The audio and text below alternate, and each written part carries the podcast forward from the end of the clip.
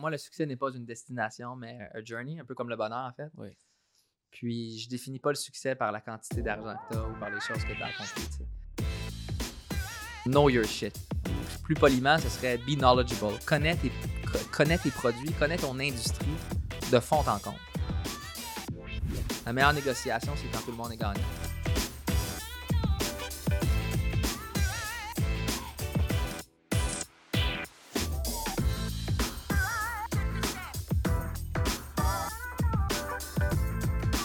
Le domaine du courtage est en constante évolution.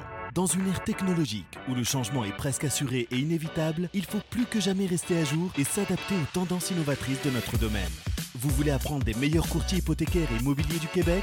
Vous voulez devenir un leader dans le courtage? Voici le podcast qu'il vous faut. Les courtiers du Québec avec Seroujane Kenishalingam. Bonjour les amis, j'espère que vous allez bien. Un autre épisode juste pour vous les amis. Aujourd'hui, j'amène un superstar. Je regarde les chiffres ici là. En 2020, il a fait 95 millions, alright? Et ça fait 8 ans qu'il est dans le domaine. Originaire de Saint-Hyacinthe, Monsieur Vincent Roy de Hypothéca. Merci beaucoup Vincent. Salut, c'est comment ça va? Ça va super bien. Et man, je regarde les chiffres ici que tu m'as montré. En sa première année, tu as commencé avec 11,5 millions et aujourd'hui, à, à ta huitième année, 95 millions. Alors, tu as toujours été un- un- une étoile montante dans l'industrie. Donc, vraiment, je suis content, honoré d'être avec toi aujourd'hui. Il veut beaucoup apprendre et je pense que les autres vont énormément apprendre également. Alors, merci beaucoup pour l'opportunité. Merci à toi de m'avoir invité. C'est un honneur d'être ici. Puis d'espérer espérer pouvoir partager avec euh, certains courtiers qui, comme j'ai eu la chance d'apprendre de plein de monde depuis que je suis dans l'industrie, j'espère pouvoir euh, aider certains courtiers Ouais. avec quelques conseils aujourd'hui qui vont leur être euh, utiles dans leur day-to-day. Ouais, mais écoute, moi, ça fait longtemps qu'on on m'a on m'a parlé de toi. Et, euh, et euh, je savais pas quand t'approcher.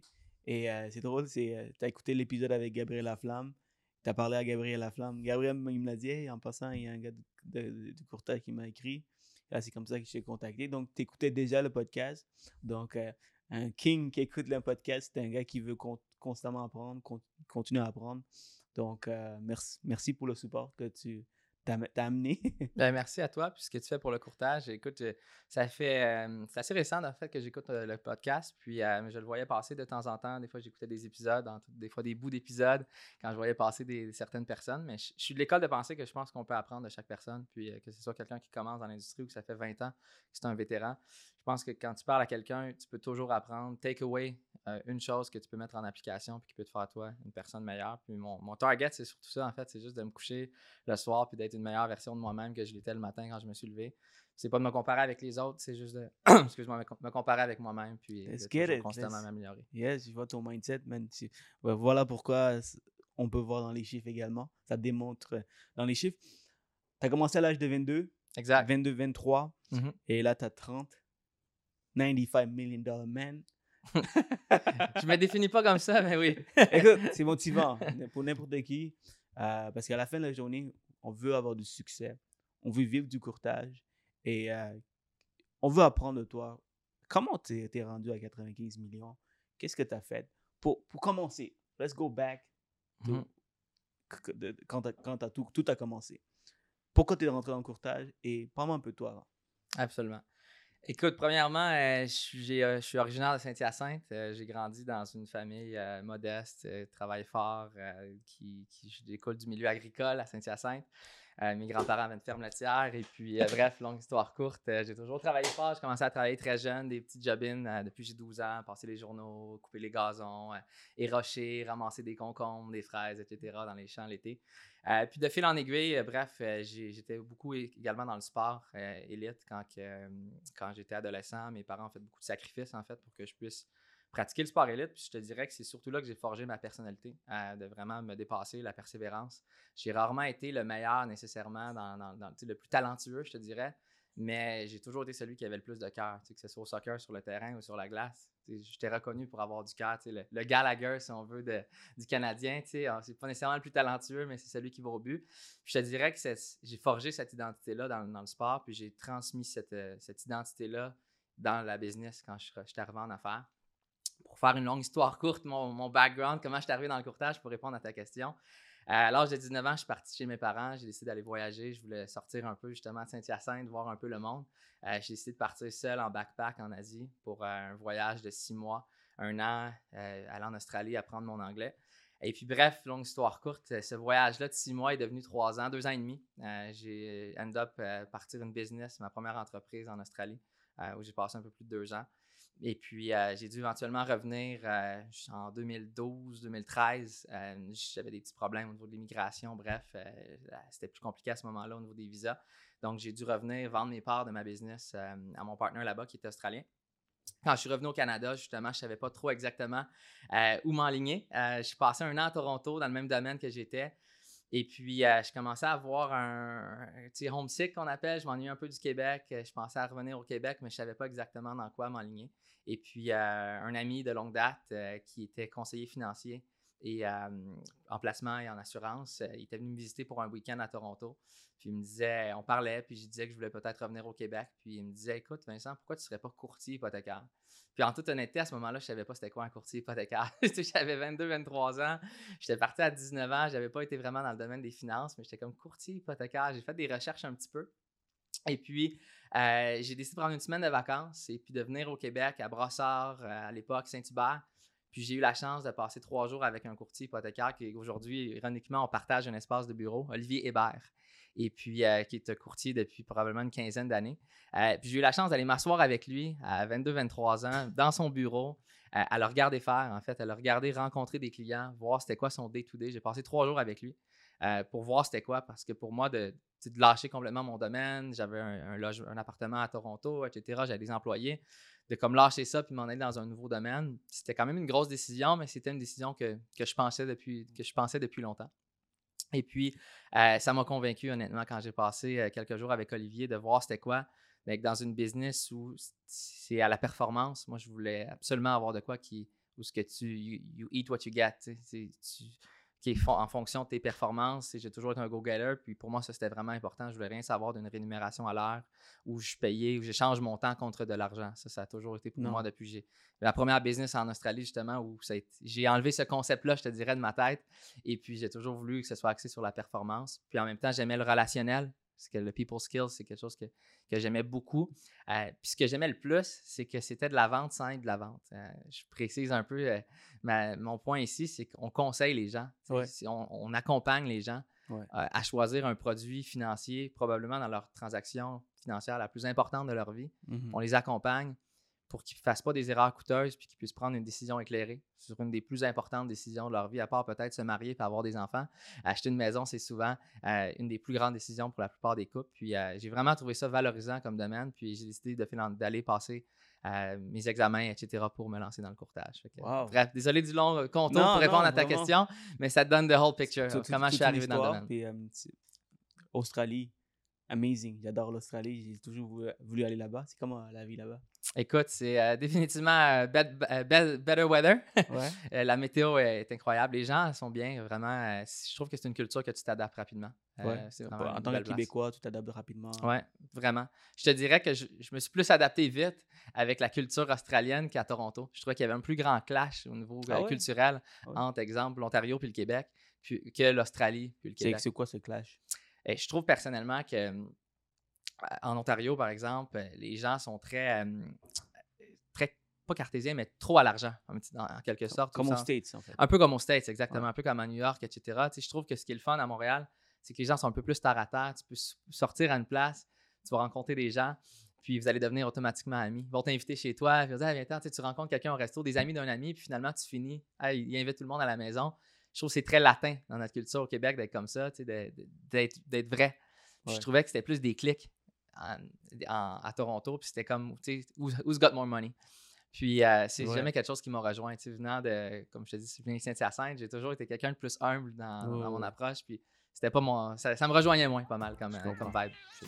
Salut tout le monde, j'espère que vous allez bien, j'espère que vous aimez l'épisode et prendre quelques minutes de votre temps pour parler de mes commanditaires officiels du podcast. Tout d'abord, Gymnab. Gymnab, c'est un CRM, c'est-à-dire Customer Relationship Management à travers qui vous aide à remplacer une assistante virtuelle. C'est-à-dire faire des suivis avec vos clients, faire des suivis avec vos partenaires, demander des témoignages à vos clients, de développer de la business. Alors, c'était vraiment un système configuré pour les courtiers hypothécaires. Ça a été créé par deux courtiers hypothécaires qui font énormément de volume, qui est Jimmy Perrault et Nabil Farah. Ils ont dit qu'est-ce qu'ils peuvent faire pour améliorer leur business, faire plus de volume, garder un service impeccable? Ils ont créé un système configuré pour les courtiers hypothécaires. Il y a tellement de CRM dans le marché, mais ce système est vraiment fait par des courtiers hypothécaires. Ils ont vraiment pensé à tout.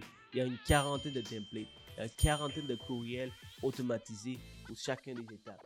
Si c'est un système qui vous intéresse, vous voulez savoir un peu plus sur Gymnast, je vous recommande fortement de booker un rendez-vous avec eux pour voir si c'est un système pour vous. Avec aussi peu qu'une seule commission, vous allez rentabiliser l'investissement et avoir une assistante virtuelle à temps plein.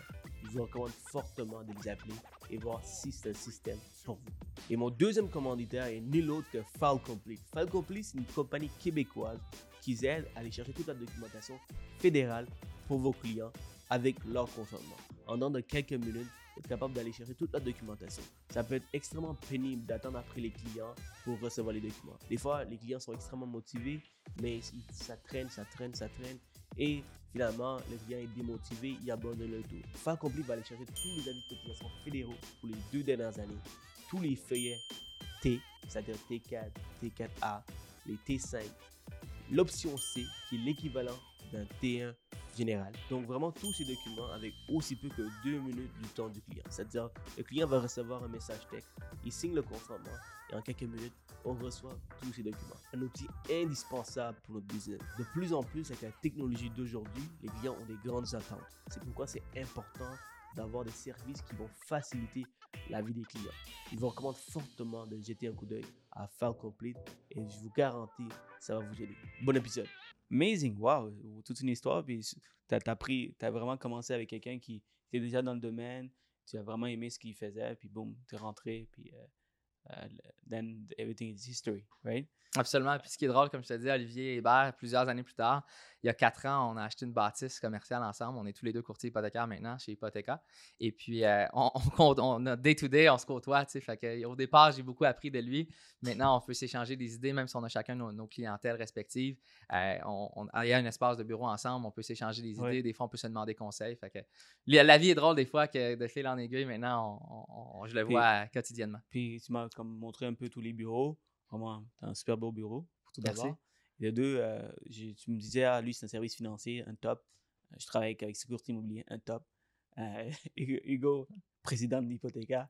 Donc, ce, que, ce que je vois ici, c'est que tu es proche des, des meilleurs. Puis, c'est, puis la synergie que ça crée, évidemment, tu performes plus. Alors là, l'importance de, de, d'à côté des, des, des, mondes performants, pas seulement performants, mais qui cliquent avec toi, que tu vois, ok, j'aimerais, j'aime ça devenir comme lui, je veux devenir comme lui, euh, je veux avoir du succès comme lui, euh, il t'inspirera pour moi. Donc, euh, je vois aussi que ça, ça, a beaucoup aidé, c'est sûr, pas, ça, beaucoup, ça, ça, aide beaucoup les gens, donc un, petit, un, petit, un petit conseil pour les gens qui commencent dans l'industrie, mettez-vous ensemble avec du monde qui, que vous, vous trouvez qui sont, extrêmement inspirants. Maintenant, parlons de, de la business maintenant. On va rentrer dans le vif du sujet. Parfait. donc, premièrement, 95 millions, man. It's a lot, man. It's a lot. You know? It sounds more than it is, to be honest. Wow, uh, écoute, uh, it's a lot. donc, c'est quoi la structure de ta, business? Tout d'abord, d'où vient ta business? Est-ce que tu es, un gars qui, qui travaille à distance? Tu rencontres des clients? Est-ce que c'est vraiment tout à distance? Euh, le part du marché, est-ce que c'est vraiment... Oh! I told you before we started, be careful with that one. c'est à droite, tu Donc, euh, ouais, problème technique, les amis. Alors, euh, donc, d'où vient ta business et comment tu roules ta business? Excellent. Écoute, c'est sûr que ma business vient principalement maintenant, tu sais, quand, quand, ça fait 8 ans puis tu as une clientèle établie, c'est différent que quand j'ai commencé. Mais présentement, ma business vient à 98% de partenaires d'affaires établis, que ce soit des conseillers financiers, des comptables, des, des, des cas de placement assurance euh, ou des courtiers immobiliers, beaucoup. Euh, ça, c'est ce qui est partenaire. Je te dirais, ça, ça représente à peu près 40, 35 à 40 à peu près de ma clientèle. Euh, puis l'autre 60% et même 65, je te dirais, provient de mes références organiques de mes anciens clients. Donc des renouvellements d'anciens clients, des références d'anciens clients, tout ce qui découle, en fait, d'anciens clients que j'ai servis. Puis, je vais peut-être mettre un 5 là, juste pour dire, là, qui viendrait de, de- de sources alternatives, là, comme exemple euh, sur Google ou etc. Mais la vaste majorité, c'est des références euh, organiques ou de partenaires. Amazing. Donc, tu as, vraiment fait un bon travail au départ pour que maintenant la, la clientèle continue à, te référer. Mhm. Alors, ça, c'est vraiment bien. Donc, euh, quand tu dis que la- une, une bonne partie vient des partenaires, donc conseil financier, courtier immobilier, donc on va aller euh, directement dans les questions pointues. Comment tu développes cette clientèle? Euh, Par exemple, si on prend l'exemple d'un courtier immobilier. Courtier immobilier, euh, il se fait solliciter as- assez souvent par des spécialistes hypothécaires, des courtiers hypothécaires et des spécialistes de chaque banque. tu Mhm. vois? Alors, comment on peut se démarquer pour un courtier qui nous écoute aujourd'hui? Comment tu te démarques, toi? Mhm, absolument. Je, je sais que c'est une question que tu veux. Ben non, c'est une question à prendre sous plusieurs angles, mais je vais l'attaquer de. Euh, je vais break it down. Break la, it la down. première chose, euh, c'est c'est quoi la business d'un courtier immobilier? La business d'un courtier immobilier, c'est de faire des transactions immobilières et de faire ça de façon exemplaire pour que, comme nous, si je sers bien mes clients, ils vont me référer. Le courtier immobilier veut la même chose. Il veut que ses clients soient bien servis. Et si ses clients sont bien servis, il va faire plus de transactions immobilières. Fait, que- et cet argument-là est important parce que là, ça a changé un petit peu dernièrement avec le changement à l'AMF, mais rappelle-toi dans le passé, quand les courtiers immobiliers étaient payés 0,5 de, de, commission sur juste donner un nom à une institution financière. C'était énorme. C'était pratiquement la moitié, des fois même plus que ce qu'on fait en tant que courtier hypothécaire pour une transaction complète. On va des fois faire de 0,75 à 1% sur une transaction hypothécaire. Le courtier faisait 0,50. Fait que moi, ce que j'ai toujours eu comme approche au courtier, c'est de dire, bon, oui, c'est vrai, la banque ici te paye 0,50. La banque X, Y ou Z. Mais je dis, moi, voici ce que je vais t'apporter. Voici ce que je vais apporter à tes clients. Voici la valeur ajoutée que j'apporte à tes clients. Voici l'expérience client que je donne à ton client. Puis l'expérience client que je donne à ton client, c'est aussi ton expérience client. Parce qu'ils sont, liés. Ils sont intrinsèques les deux ensemble. Donc, automatiquement, si moi, je sers extrêmement bien ton client, ce qui va se rappeler, le client, c'est Wow, acheter ma propriété avec Pierre Jean-Jacques, courtier immobilier, ou Julie, peu importe, courtier immobilier, ça a été une expérience positive. Et si moi, je peux élever cette expérience client-là, ça devient un réflexe pour le courtier de dire Wow, quand j'envoie à Vincent, ça se passe de A à Z super bien. Donc, c'est vraiment d'aller chercher une expérience, de miser sur l'expérience et non pas sur combien je vais te payer. Parce que c'est la même chose que les taux. If you start with the rate, you lose with the rate. C'est la même affaire. Mais si tu vas avec un courtier sur moi, je vais te payer plus. It's a race to the bottom. Tu sais, c'est comme, OK, moi, je vais payer 30, 0.30, l'autre, je vais payer 0.35, moi, je vais payer 0.40. Puis ça va finir qu'on va tuer le courtage hypothécaire parce qu'on va se compétitionner entre courtiers sur qui paye le plus. C'est pas ça le name of the game. Le name of the game, c'est d'aller voir le courtier immobilier puis lui dire voici ce que je vais t'apporter à toi, à tes clients. Puis même, moi, je suis de l'école, scratch my back, I'll scratch yours. Euh, quand je vais voir un courtier immobilier, puis ça, c'est quelque chose que j'explique que j'entraîne à des courtiers qui commencent dans mon équipe. ben, je dis dans mon équipe, mais pour qui je suis mentor, c'est quand tu vas solliciter un courtier immobilier, arrive préparé. Arrive pas les mains vides, dis envoie-moi des clients. Non, non. Avant d'aller rencontrer le courtier immobilier, assure-toi d'avoir fait des préqualifications dans les deux semaines qui précèdent. Puis quand tu vas luncher avec le courtier immobilier, tu arrives, tu t'assois au lunch, puis c'est pas pourquoi que lui, il devrait faire affaire avec toi. Renverse la, conversation. Pourquoi toi, tu devrais faire affaire avec lui? Pourquoi tu devrais le choisir pour y référer tes clients? Puis si tu arrives avec les clients, puis que tu as deux clients préqualifiés qui veulent acheter à 300, mettons 400 000 chaque. Un courtier immobilier qui fait un- un- comme collaborateur pour un client acheteur va faire en moyenne 2 Fait que tu as un client qui est préqualifié pour 400 000, 2 c'est 8 000. Si tu en as deux, c'est 16 000. Fait que si moi je m'en viens luncher avec un courtier immobilier, j'ai 16 000 dans le dollar de business dans les poches à peut-être lui donner. C'est qui qui a le gros bout du bâton? C'est-tu Mm. lui ou c'est moi? Mm. Pourquoi je devrais te choisir pour te donner ces deux clients-là? Puis tu arrives prêt, prête, tu parles. Puis évidemment, il faut que tu choisisses quelqu'un que tu as un fit. Faut que, faut que, faut que ça, c'est super important que tu choisisses des courtiers avec qui tu as, une affinité puis qu'on va se ressembler. J'ai des clients, des courtiers des fois qui m'appellent puis leur business ne me ressemble pas, les courtiers ne me ressemblent pas, j'aime plus ou moins leur approche, puis je vais les décliner. Je ne vais pas faire affaire avec tous les partenaires qui m'approchent pour faire affaire parce que je veux, tu l'as dit tantôt, je veux travailler avec des gens qui me motivent, like-minded people, des gens qui, quand je travaille avec eux, ça, me rend de bonne humeur, puis qui, qui- sont inspirants. Et ça, je pense que c'est important aussi dans les partenaires qu'on choisit de faire affaire, qu'il y ait un fit avec le partenaire. C'est pas juste une question d'argent. Parce que si tu n'as pas un bon fit, la relation va s'effriter à long terme. Tout ça pour revenir que si tu vas voir le courtier immobilier et tu dis, moi, je vais donner une expérience client, je vais offrir plusieurs prêteurs à ton client, je vais m'assurer de trouver le produit qui répond vraiment le mieux aux besoins spécifiques de ton client. Tu on sait très bien que quand il réfère à une banque X, cette banque-là ne va pas prendre le temps d'analyser nécessairement toutes les options sur le marché. La plupart du temps, c'est un spécialiste hypothécaire. J'enlève rien aux spécialistes hypothécaires. Il y a des amazing spécialistes hypothécaires sur le marché. Mais cette personne-là, c'est pas vrai qu'elle peut prendre l'entièreté du marché puis s'assurer qu'ils ont vraiment trouvé le bon produit pour ce client-là si tout ce qu'elle a proposé, c'est un 5 ans fixe, un 5 ans variable, un 3 ans fixe de chez une banque.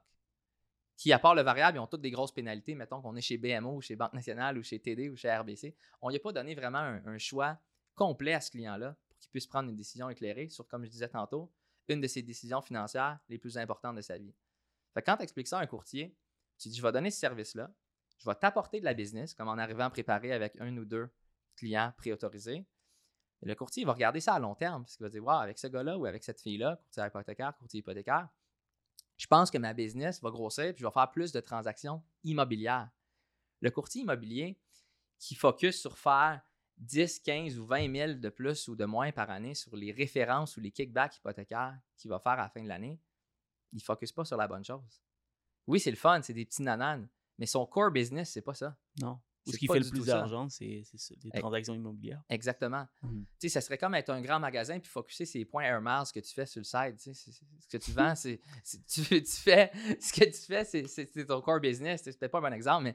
Non, c'est vraiment un bon exemple. C'est ça pour dire qu'il faut que tu focuses sur ton core business. Tu sais, moi, je focus sur faire des transactions hypothécaires puis bien les faire, mieux servir mes clients puis constamment optimiser mon expérience client. Mais un courtier immobilier veut la même chose c'est ça, je pense que l'erreur qu'on fait en tant que courtier hypothécaire quand on approche un courtier immobilier, c'est qu'on n'arrive pas avec ça en tête. On arrive avec comme, hey, réfère-moi de la business, réfère-moi de la business, sans trop y donner une valeur ajoutée en retour. Puis là, ça devient une game de qui qui paye le plus. Juste avec ça, là, juste avec ce conseil, euh, conseil Vincent, le courtier qui écoute ça, qui applique ça, il a déjà fait 100 000. il a déjà fait 100 000. Honnêtement, je répète, je dis tout le temps à des monde proches, des nouveaux courtiers, peu importe. Guys, donnez de la business. Allez, donnez de la business avant de recevoir. Surtout quand vous approchez un courtier immobilier. Vous allez voir à quel point vous êtes sharp. Euh, ça, le courtier, il va être déjà là débalancé. C'est comme ton Hey, comment ça va? Dangereusement bien. Ouais, tu what the fuck? Euh, C'est la, la, même chose. C'est la même chose. Alors, ça, c'est vraiment bien. Puis, euh, connaître tes produits, c'est excellent. Puis, tu es un gars de citation. Tu as dit euh, if, you start, if you start with the rate, you lose with the rate.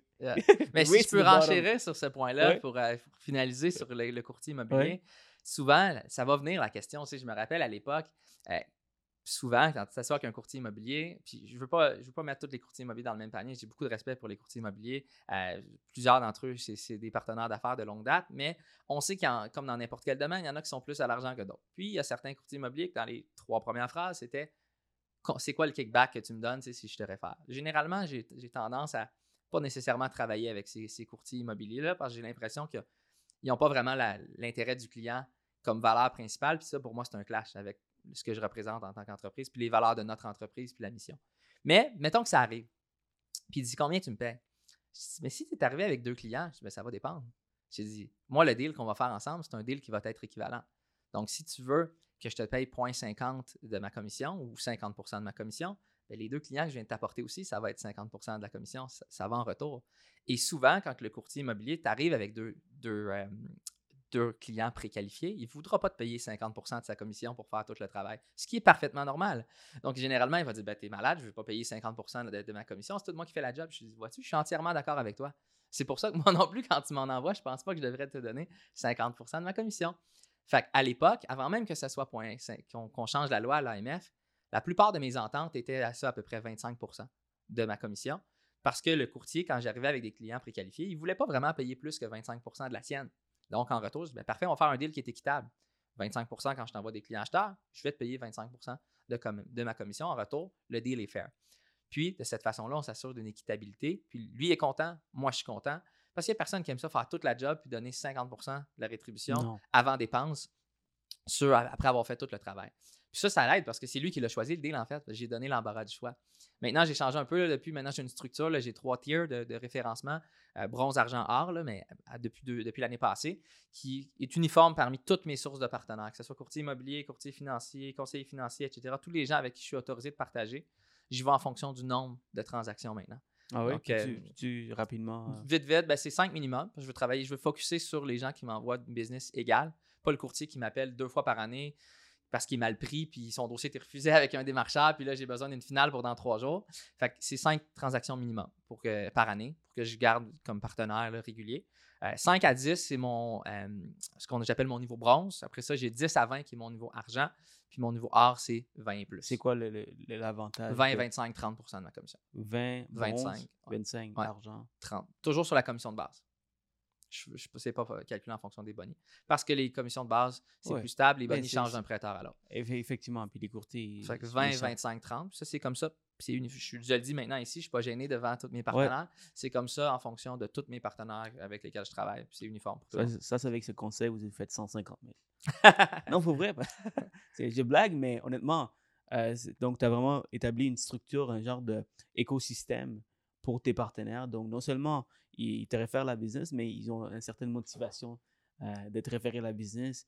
Premièrement, ils veulent devenir un, un de tes partenaires. De deux, euh, travailler avec Vincent Roy, c'est un des best. Donc, et euh, ils montent le grade, les grades. Donc, euh, c'est vraiment, vraiment intéressant. Alors, Vincent, euh, maintenant, on va parler des courtiers immobiliers. Assez de conseils pour tout le monde qui nous regarde. Maintenant, conseil financier. Je sais que tu as une, une bonne partie qui vient des conseils financiers. Comment tu développes cette business? Euh, je travaille beaucoup avec des conseillers en placement euh, et en assurance. Euh, Ouais. c'est- très complémentaire. Souvent, les, les- quelqu'un qui prend une hypothèque a souvent besoin d'avoir une assurance hypothécaire, ou du moins c'est recommandé.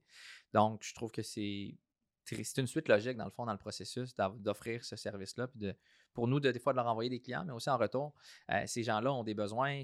Je trouve qu'ils connaissent très bien leur clientèle, souvent les conseillers financiers.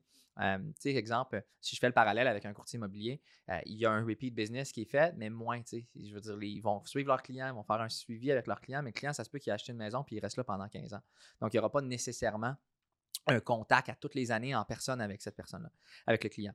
Alors qu'un conseiller financier en placement, par exemple, va rencontrer ses clients généralement euh, au moins une fois par année, des fois même deux fois par année. Fait que souvent, je trouve qu'ils ont vraiment une proximité avec leur clientèle. Puis cette proximité-là fait en sorte qu'ils sont vraiment capables de tâter le pouls de leurs besoins du client. Puis quand il y a un, client qui achète une maison ou qui déménage ou qui renouvelle, ils sont au courant. C'est une source constante de référencement de, business.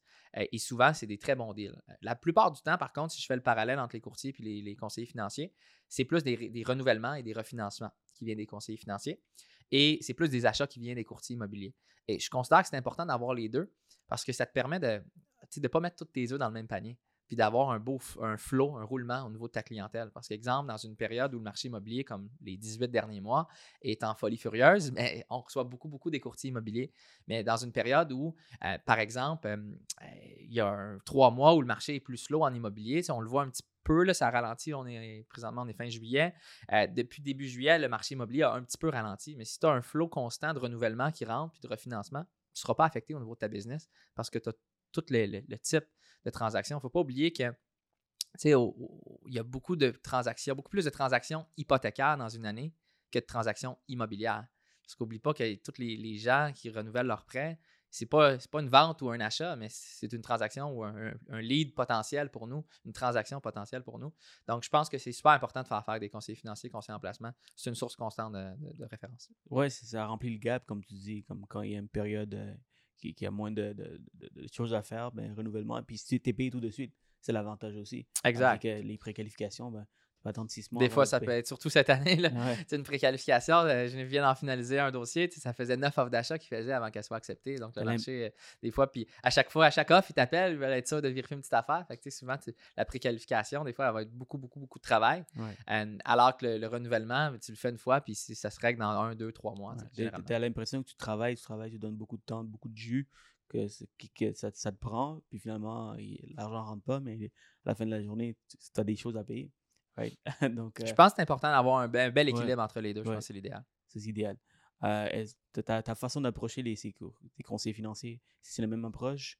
Euh, écoute, oui, oui et non. Euh, généralement, avec les, les- les conseillers financiers, c'est plus eux qui m'approchent en toute honnêteté. Tu sais, souvent, ils cherchent euh, un courtier hypothécaire. Euh, c'est sûr qu'en début de carrière, j'en avais approché quelques-uns. Je pense que je faisais affaire avec trois courtiers, trois conseillers financiers. Puis là, avec les années, ça l'a augmenté. Je fais affaire maintenant avec un, un cabinet là, à Montréal. C'est, euh, ils font du placement. puis c'est le cabinet qui m'avait approché d'une référence. Euh, puis ce qui est le fun là-bas, c'est qu'ils font que du placement. Euh, c'est des gars avec des permis plein exercice. Donc, ils font vraiment que placement. C'est vraiment, ils peuvent choisir des, stocks individuels pour leur, portefeuille, portfolio client. Ce qui est le fun, c'est que c'est une clientèle à, valeur nette élevée qui m'envoie. C'est du repeat business. Puis ils sont peut-être 8 coursiers en placement. C'est juste ce, deal-là m'amène beaucoup de business annuellement parce que c'est toujours le même type de clientèle généralement. Euh, mais c'est pas toujours moi qui les approche, mais quand, quand on, fait une entente comme ça, ben, c'est un peu le même principe. Je vais apporter une valeur ajoutée à, tes clients. C'est surtout ça qu'ils veulent encore plus, si je peux parler de ce deal-là. Euh, eux, ils ont une clientèle à valeur nette élevée. Donc, euh, ils veulent un high, net worth service aussi. Ils veulent un, service tapis rouge. Tapis rouge. Fait que ça, c'est important de, leur pouvoir leur offrir ça parce que c'est ça leur marque de commerce.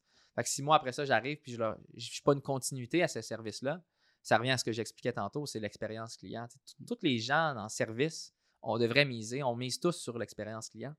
Et c'est la même chose pour quelqu'un, que ce soit un courtier immobilier ou un conseiller financier. Donc, mon approche est relativement la même, je te dirais, honnêtement. C'est une réponse simple à ta question. Oh, mais je focus là-dessus toujours. Honnêtement, honnêtement c'est parfait. Puis, euh, deux choses. Premièrement, euh, prenez des ententes avec des cabinets. c'est ça le truc si vous voulez avoir toutes les, tous les courtiers, tous les conseillers financiers euh, pour qui réfèrent la business. Puis les deux, service. On parle de service maintenant. Tapis rouge. Tu avant, on rencontre les clients. Je sais pas si tu rencontres tous tes clients. Euh, maintenant, c'est tout à distance. Tu as un super beau bureau, mais je pense que tu fais tout à distance. Donc, comment tu maintiens ce service tout en euh, servir le maximum de clients? C'est une très bonne question. Euh, oui, en fait, avant la pandémie, euh, j'étais probablement à peu près 60% en personne, en présentiel, puis 40% à distance. Euh, ça fait au moins quatre ans que je me déplace plus chez les clients. Donc, c'est soit les clients venaient ici au bureau. on a aussi un deuxième bureau à Montréal, mais je travaille principalement de mon bureau de la Rive-Sud. Peut-être en ouvrir un troisième d'ici la fin de l'année, c'est en, discussion. mais euh, majoritairement avant en personne, 40% euh, à distance. Depuis la pandémie, évidemment, on a réajusté un petit peu la business. Euh, je te dirais, depuis un an, c'est 100% à distance, évidemment, depuis un an et demi. après la pandémie, j'assume que ça va revenir un petit peu en personne, mais probablement à pas mal plus petite échelle. D'après moi, on va peut-être aller à 20% tout au plus, un client sur cinq. Je m'attends à ce qu'il peut-être va faire du présentiel. J'ai toujours aimé le face-to-face personnellement parce que je considère qu'il y, a de l'intangible que tu ne que vois pas euh, quand tu étais sur Teams euh, ou au téléphone avec le client. Il y a comme un élément que tu as moins. Euh, le, le, fait d'être en présent, je vais l'appeler la quatrième dimension, je trouve que tu ne l'as pas quand tu es sur Teams, de vraiment sentir ton client, puis d'aller vraiment connecter un peu plus avec ton client. Je trouve que sur Teams, c'est plus difficile de vraiment avoir une connexion plus deep avec le client, puis de, bâtir une relation qui, est extrêmement solide. Mais ça se fait très bien quand même. Comment je le fais, c'est extrêmement important d'être très bien organisé de un, deux, d'être très bien entouré. Euh, on sous-estime l'importance euh, d'avoir des gens qui nous entourent. Tu sais, 95 millions, ça ne se fait pas tout seul. ça se fait parce que j'ai une équipe qui m'entoure, puis j'ai confiance en mon équipe, puis j'ai été chercher des A-players, des, stars de mon équipe qui me permettent, oui, j'ai peut-être l'air tu m'appelais tantôt, je me considère pas comme ça, mais tu m'appelais une superstar pour 95 millions, mais la, superstar, c'est pas moi, c'est mon équipe en arrière qui fait la majorité du travail. Parce que moi, en bout de ligne, j'interviens à des moments stratégiques de la transaction. J'appelle ça des moments à haute valeur ajoutée. Donc, je vais parler au client peut-être à trois, quatre reprises, mais généralement, je dirais deux à trois euh, reprises, mais à des moments importants de la transaction où j'apporte vraiment une grande valeur ajoutée au client dans un moment où le client, on est en train de courir après ses T4 ou d'obtenir ses documents, ce n'est pas une grande valeur ajoutée pour le client que ce soit moi qui demande son T4 ou que ce soit moi qui envoie le courriel des documents requis. Ça, c'est ma spécialiste qui va le faire. j'ai embauché une, il y a à peu près un an et demi, j'avais une, adjointe qui a pris sa retraite, excuse-moi, je cherchais le mot. Euh, qui, ça faisait cinq ans que je travaillais avec elle. C'était une star. Euh, c'était vraiment une perle. Ça faisait a été une ancienne euh, directrice générale euh, de Desjardins à la retraite. Puis elle s'ennuyait à la retraite, elle est venue travailler pour moi. Puis euh, j'ai travaillé avec pendant cinq ans. Elle a quitté l'année passée, juste avant la pandémie. C'est là que j'ai embauché ma nouvelle adjointe. Et puis elle a été 12 ans comme souscriptrice chez TD. Donc, euh, elle avait vraiment vu c'était quoi, le, à l'interne, le day-to-day dans le banking, de, voir les prêts. Donc, elle avait déjà de l'expérience. Elle a fait le saut vers le courtage et puis euh, je regrette pas du tout mon choix. Puis je pense qu'elle non plus. On fait une belle équipe. Puis elle a fait vraiment tout le suivi au niveau des prêteurs, au niveau des conditions. Elle va s'assurer que le dossier est conforme. Elle va s'assurer qu'on a toute la documentation. Puis c'est majoritairement elle qui fait beaucoup du backload euh, puis du back-office du dossier. Une fois que le dossier est final, bien, on a une deuxième adjointe qui, elle, s'occupe maintenant de toute la conformité. Euh, surtout avec l'AMF, euh, dernièrement, il y a beaucoup plus de conformité qu'il y en avait auparavant là, au. Donc, elle, elle va s'occuper vraiment de finaliser le dossier, puis de faire les suivis euh, de service à la clientèle également. Donc, les appels de renouvellement, envoyer les lettres, appeler les clients pour leur renouvellement, appeler les clients une semaine après qu'ils soient passés chez le notaire. On appelle ça un suivi courtoisie pour s'assurer que tout s'est bien passé chez le notaire, puis que tout était beau, s'il y avait des questions. D'appeler les clients un an après qu'ils aient déboursé leur prêt. Euh, pour absolument rien leur vendre. Juste pour dire salut, comment ça va? Euh, J'appelle de l'équipe Vincent Roy. Puis on veut juste savoir comment ça se passe avec ton prêt hypothécaire. Est-ce que tout est beau? Est-ce que tu as des questions? Rien, on expecte rien en retour. On veut juste comme, hey, we're checking up on you, pretty much. Euh, et ça, ça marche. Les clients sont comme, wow, tu prends le temps de m'appeler un an après, deux ans après, pour juste savoir comme, comment ça va. Puis ça, j'en fais un point de dire, tu ne vends rien. Évidemment, ça, va, générer des opportunités. Eh bien, justement, je pensais à toi, ma soeur, ça jette un chalet, je vais donner ton numéro de téléphone. Si tu savais juste pour un appel de courtoisie random un an après la transaction, comment de, de lead, de deal on génère, en fait, parmi notre clientèle. C'est souvent ça que les gens sous-estiment. La plus grosse source de business, c'est ta clientèle actuelle. C'est là qu'il y a le plus de business à faire. C'est les clients qui t'ont déjà fait confiance une première fois. Parce que faire une transaction avec quelqu'un dans n'importe quoi, le premier pont à passer, c'est la confiance. Mais tu l'as déjà, cette confiance-là, avec tes clients si tu as, fait un deal avec puis tu les as bien servis. Fait que sans les appeler pour dire Tu veux-tu t'acheter une autre maison? C'est pas mon style, là, je trouve ça harcelant. Mais juste de hey, comment ça va? Puis Tu serais surpris de voir le nombre de deals que ça va générer. Preach. I'm preaching. Excellent, excellent, vraiment. Puis tu mets l'emphase sur le, sur le service à la clientèle, même après la transaction, que la majorité, on ne prend pas le temps de le faire. Et évidemment, toi, tu es chanceux. Mais en fait, je ne suis pas chanceux, excuse-moi, c'est pas le bon mot. En fait, tu mets les personnes en place pour le faire. Donc, un adjoint. Donc, c'est quoi l'importance d'avoir un adjoint dans ta business aujourd'hui? C'est absolument essentiel. Je te dirais, je te parlais hier qu'elle est en vacances pour deux semaines, mon adjointe principale. Ouais. Puis euh, c'est la misère. Un coup que tu en as eu une, ça devient indispensable. Ouais. Parce que j'étais comme, oh my god, là, faut que. Tu sais, j'ai une adjointe, mais à une adjointe, on, on fournit plus ou moins là, actuellement pour les deux. Ben, je- on est capable d'arriver, mais c'est cha- c'est challenging avec juste une adjointe. Une fois que tu en as eu une, ça devient indispensable parce que ça devient comme pratiquement comme une chaîne de montage. tu sais. Si, tu as quelqu'un qui est manquant sur la chaîne de montage, là, ben là, il y a comme un bout de la chaîne de production qui, qui, qui accroche. là.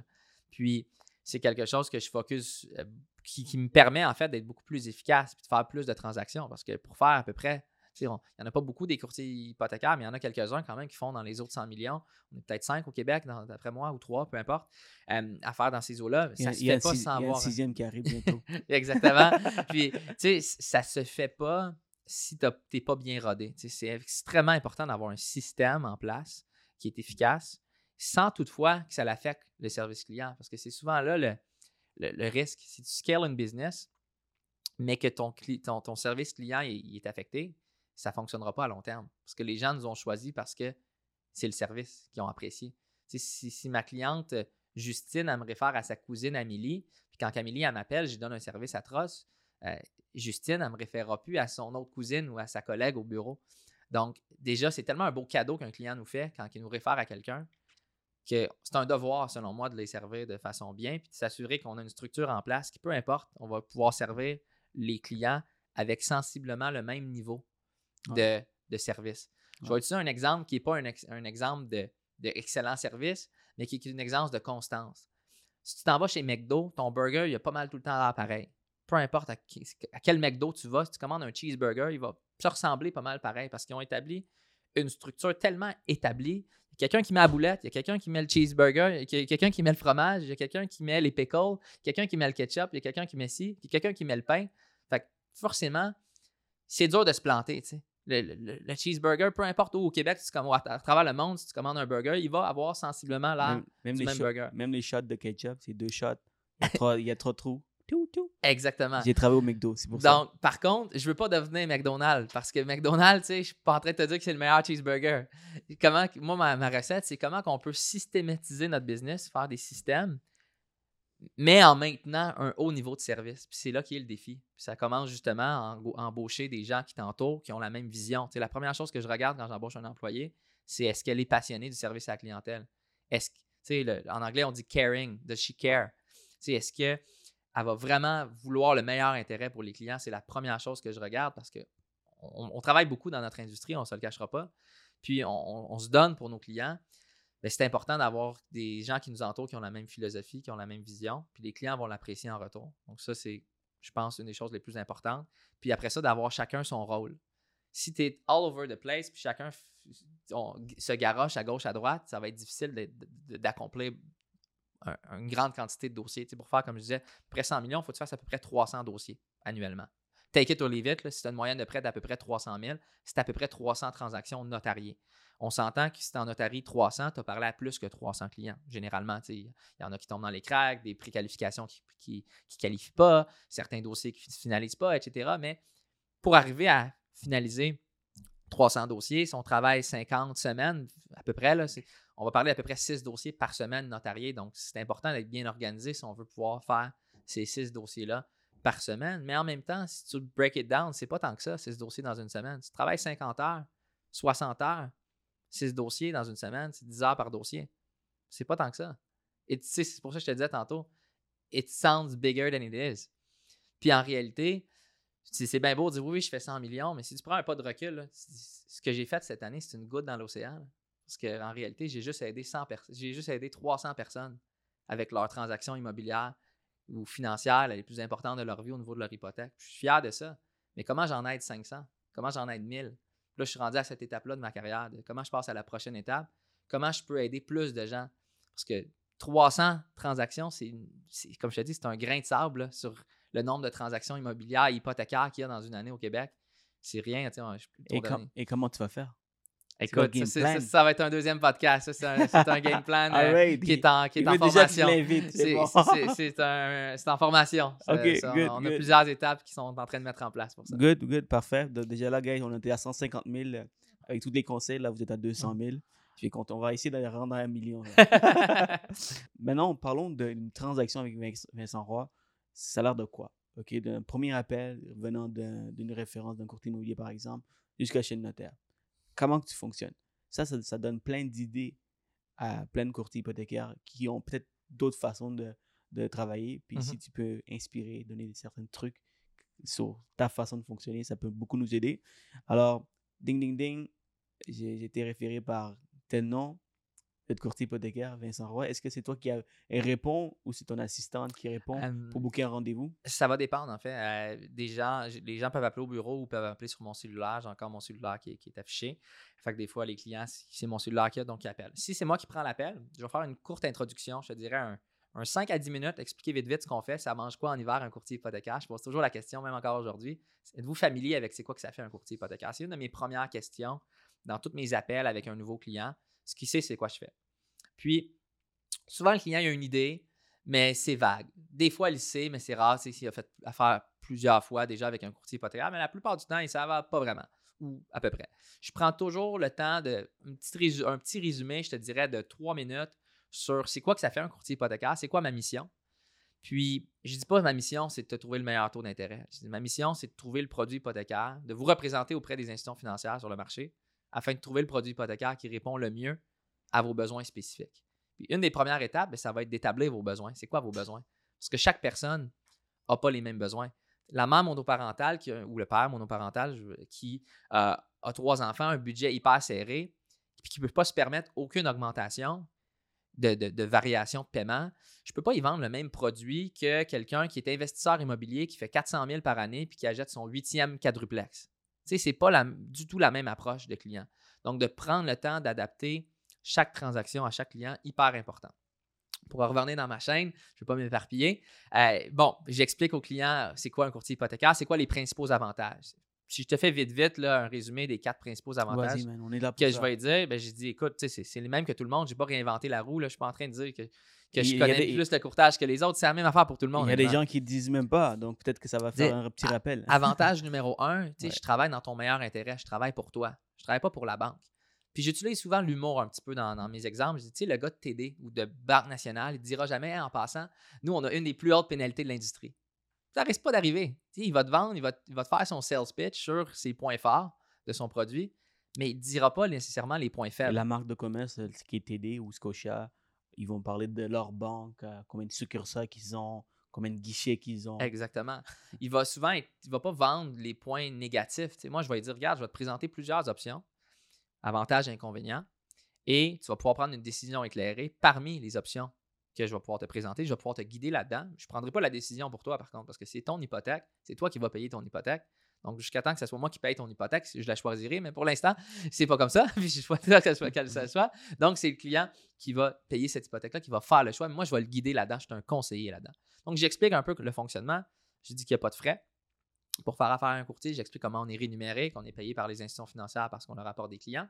J'explique également que généralement, avec les institutions financières, on obtient des rabais au volume, le fonctionnement un peu du courtage. Donc, exemple, euh, si on envoie des nombre de dossiers chez les prêteurs, ils vont nous donner des meilleurs taux parce qu'on envoie beaucoup de clients. Donc, euh, tu sais, l'exemple, euh, tous les prêteurs. J'explique, bref, le concept du courtage, puis la- comment on est rémunéré. J'explique l'avantage principal, selon moi, c'est l'économie de temps. Souvent, tu sais, selon le client, je vais changer l'ordre de- de- des avantages que je vais donner, selon ce que je vais sentir que ce qui est le plus important pour le client. Sais, le client millionnaire qui, vient d'un conseiller financier, que je sens que lui, ce qu'il veut, c'est que ça soit simple, mais je vais pousser beaucoup plus sur l'avantage je m'occupe de tout pour toi. Moi, avec, tu m'envoies ça, puis je m'occupe de tout. Tu n'as pas besoin de faire le legwork, le, le travail de négocier ton hypothèque, puis d'aller te voir TD, voir Scotia, voir des jardins, voir BMO. Pratiquement, tu prennes une semaine de vacances pour faire le tour des banques qui sont ouvertes de 8 à 2,5 de l'après-midi, tu sais, pour la plupart, à part TD, là, que je TD qui ont euh, des plus longues heures d'ouverture. Mais tu sais, pour la plupart, c'est très long d'aller rencontrer des banques. C'est souvent, on a un rendez-vous dans trois semaines. tu sais. Ça n'a pas de sens. tu sais. Puis ça, ça joue à notre avantage. Les banques ne donnent pas un très bon service pour la plupart. Donc, ça nous aide énormément dans le courtage que si on donne un bon service, notre compétition, ce n'est pas les autres courtiers. Notre compétition, c'est les autres, c'est les banques, c'est les clients qui vont directement dans leur banque.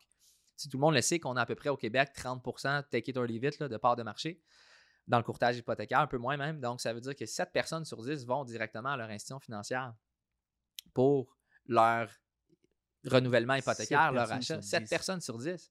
C'est La compétition, c'est les 7 personnes sur 10 qui vont à leur banque. Convainc-en 2 ou 3 sur 10 de venir avec toi ou de venir en- dans le courtage à la place. C'est pour ça qu'on a tous à gagner ensemble de s'entraider en tant que courtier. Voilà pourquoi je fais le podcast. Parce que si on était 5000 courtiers hypothécaires, on aurait une plus grande part de marché. Je, tu je pense que quelqu'un qui t'a passé récemment en podcast le disait, Maxime, je crois. Maxime Euh, Côté. Maxime Côté, j'ai écouté un bout du podcast, puis il a entièrement raison. Il y a à peu près 15 000 courtiers immobiliers au Québec. On est plus ou moins 1200, à peu près, le courtier hypothécaire. Mais il y a plus de transactions hypothécaires qu'immobilières dans une année. Mais on est 10 fois moins.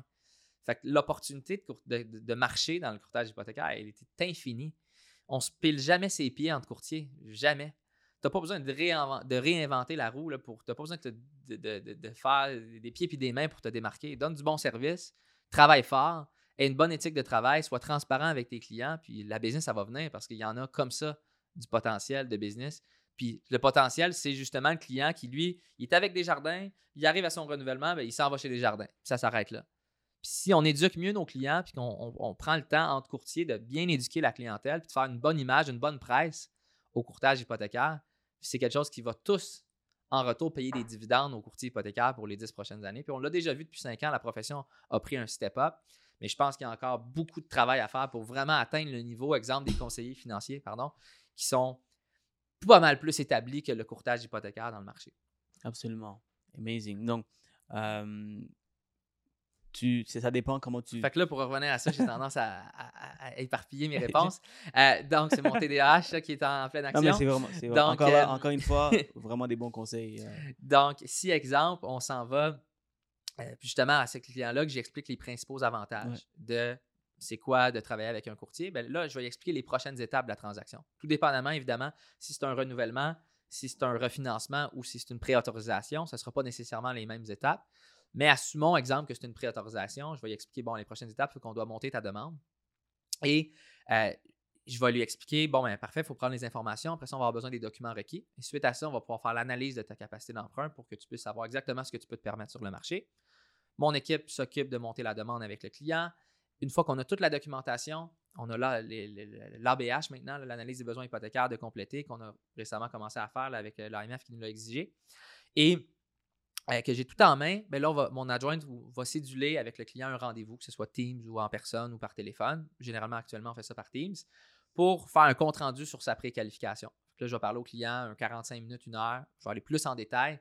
Puis je ne perdrai pas de temps à demander sa, sa, date de naissance, etc., parce que j'ai déjà ça. quand je parle au client, je te disais tantôt à haute valeur ajoutée, je peux vraiment prendre le temps de m'asseoir avec lui puis parler pendant une heure de choses concrètes, comment je vais l'aider, comment je vais lui donner le plus de valeur ajoutée. Puis mon approche, c'est vraiment l'éducation avec le client.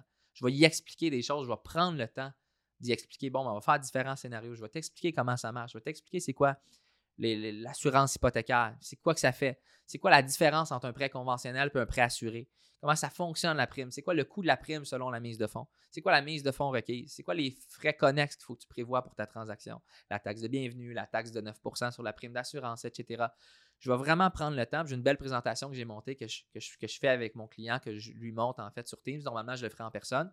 sur Teams, je partage mon écran, puis on, va à travers cette présentation-là. J'y réexplique un peu les avantages, les prochaines étapes. J'en profite aussi pour lui dire l'importance d'être bien entouré au cours de sa transaction immobilière, donc d'avoir un courtier immobilier qui va l'aider dans ses recherches, d'avoir un inspecteur en bâtiment, on peut lui référer un notaire, donc vraiment d'expliquer du début à la fin tous les intervenants qu'il va avoir, avec lesquels il va devoir dealer. Puis en même temps, des fois, ça peut être des opportunités pour faire des références. Si le client, il n'y a pas de courtier immobilier, ben, c'est là que j'en prends note. Pas de courtier immobilier. Est-ce que ça t'intéresserait si je peux te mettre en contact avec un partenaire de confiance qui va pouvoir travailler pour toi dans ton meilleur intérêt pour trouver la propriété et négocier la propriété? Souvent, les clients disent oui, absolument. Puis des fois, les clients disent Ah non, j'aime mieux aller avec le courtier inscripteur. Je respecte ça, mais moi, je suis plus de l'école de pensée que je recommande toujours à mes clients d'avoir leur propre courtier. Parce que je dis souvent l'exemple, est-ce que tu irais dans un match de boxe, mais au lieu d'avoir un coach dans ton coin, tu as un coach pour les deux équipes? C'est un peu ça, tu sais, quand on a, quand on a un courtier inscripteur qui fait les deux, puis je sais qu'ils sont impartials, je ne veux pas blâmer personne ici, mais dans les autres provinces, c'est même pas permis d'avoir un courtier qui représente les deux parties dans plusieurs provinces canadiennes. Mais au Québec, c'est permis. Moi, je recommande à mon client acheteur, aie ton propre courtier. En même temps, ça fait une opportunité de référencement pour un courtier partenaire qui m'envoie de la business, ben, je peux y envoyer un dossier en retour. Puis le client est mieux accompagné pour la suite de la transaction à partir de ce moment-là. Une fois que la préautorisation est complétée, on y envoie, mon équipe il envoie sa lettre de préautorisation selon le, scénario qu'on a euh, décidé. Client part magasiner. Puis une fois qu'il a, magasiné, puis qu'il a, a trouvé une propriété, il va nous envoyer ça. Mon adjoint va remonter la demande maintenant avec la propriété sujet, une fois qu'il y a une offre d'achat acceptée. Et on va avoir un deuxième rendez-vous. Donc, dans une préqualification, il y a deux rencontres. Il y a une rencontre à la préautorisation, puis une rencontre pour le choix du prêteur. Une fois qu'il a trouvé qu'il y a une promesse d'achat acceptée. Puis là, c'est un peu le même principe. Je vais lui présenter différentes options. Lors de la préautorisation, j'avais déjà pas mal tâté ses besoins.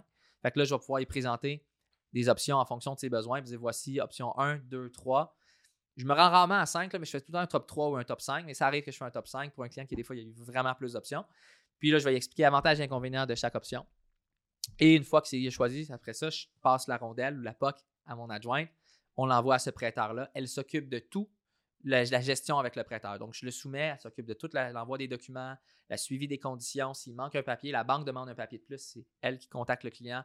Il nous manque telle ou telle affaire, ou elle appelle le courtier immobilier, on a besoin du test de Pirite, etc. Et une fois que c'est final, elle m'avise, ou s'il y a un fuck-up, excuse-moi, s'il y a un problème dans, le, dans, la chaîne avec le prêteur, il y a, une urgence à régler, un problème, et là, je vais intervenir. Mais la majorité, dans 8 dossiers sur 10, je n'ai pas intervenu. Une fois que c'est final, c'est mon troisième contact avec le client. Et félicitations, vous êtes officiellement propriétaire, c'est le temps d'ouvrir le champagne.